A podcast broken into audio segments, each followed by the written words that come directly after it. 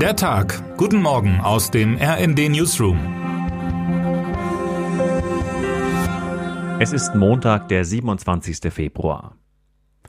Olivgrün ist zu seinem Markenzeichen geworden. Ob T-Shirt, Pullover oder Jacke, wenn der ukrainische Präsident Volodymyr Zelensky seine tägliche Videoansprache hält, die Soldatinnen und Soldaten an der Front besucht oder zu Gast im Weißen Haus ist, stets trägt er ein olivgrünes Outfit.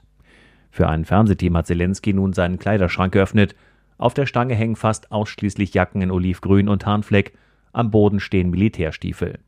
Dies seien seine normalen Klamotten, sagt der Präsident. Ich trage momentan keine Anzüge.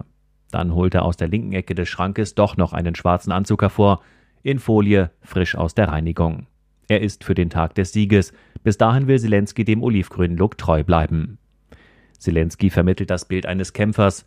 Mit seinen olivgrünen T-Shirts stellt sich der ukrainische Präsident auch optisch an die Seite der Soldatinnen und Soldaten.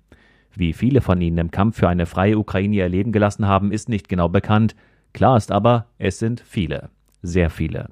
Britische Beamtinnen und Beamte schätzen die Zahl gegenüber der Times zuletzt auf 80.000 bis 100.000 getöteter und verwundeter ukrainischer Soldatinnen und Soldaten.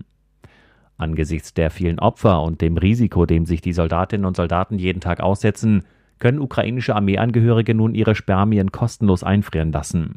Falls der Mann im Krieg stirbt oder nach einer Verwundung nicht mehr zeugungsfähig ist, soll die Ehefrau dennoch sein Kind bekommen können. Es ist eine Art Fortpflanzungsversicherung, sagt der zuständige Gynäkologe meinem Kollegen Can Meray, der sich gerade in der Ukraine befindet. Und wie bei anderen Versicherungen hofft man, sie niemals in Anspruch nehmen zu müssen. Wie groß die Gefahr für die Soldatinnen und Soldaten ist, musste jetzt auch die Trans-US-Amerikanerin Sarah Ashton Cirillo erleben, die sich der ukrainischen Armee angeschlossen hatte. Die 45-Jährige aus Las Vegas war als Journalistin in die Ukraine gereist und arbeitete dann als Sanitäterin in Schützengräben. An der Front im ostukrainischen Donbass wurde sie nun bei einem Angriff verletzt. Schon lange zuvor hatte sie den Hass des Kremls auf sich gezogen.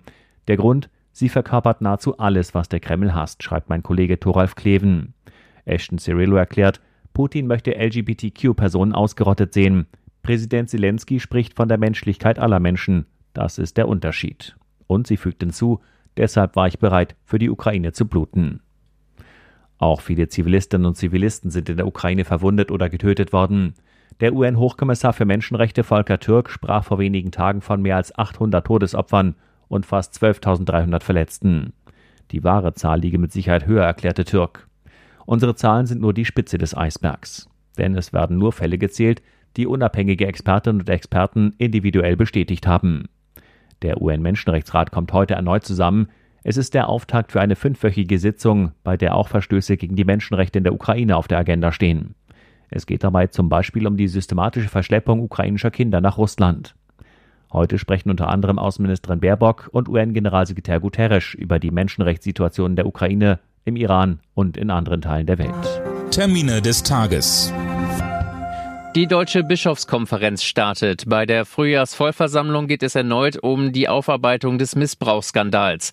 Um 14.30 Uhr gibt es eine Pressekonferenz mit dem Vorsitzenden Bischof Georg Betzing. Die Gewerkschaft Verdi ruft im bevölkerungsreichsten Bundesland NRW zu Warnstreiks auf.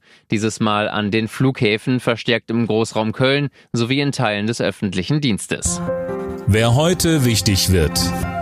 Die FIFA kürt heute Abend ab 21 Uhr den Weltfußballer und die Weltfußballerin des Jahres 2022. Lionel Messi hat erneut gute Chancen auf den Titel. Im Dezember letzten Jahres hat er es endlich vollbracht, mit der argentinischen Nationalmannschaft den WM-Titel zu holen und er hat in sechs von sieben Spielen getroffen. Und damit wünschen wir Ihnen einen guten Start in diesen Tag. Text Sven Christian Schulz, am Mikrofon Daniel Stuckenberg und Sönke Röhling.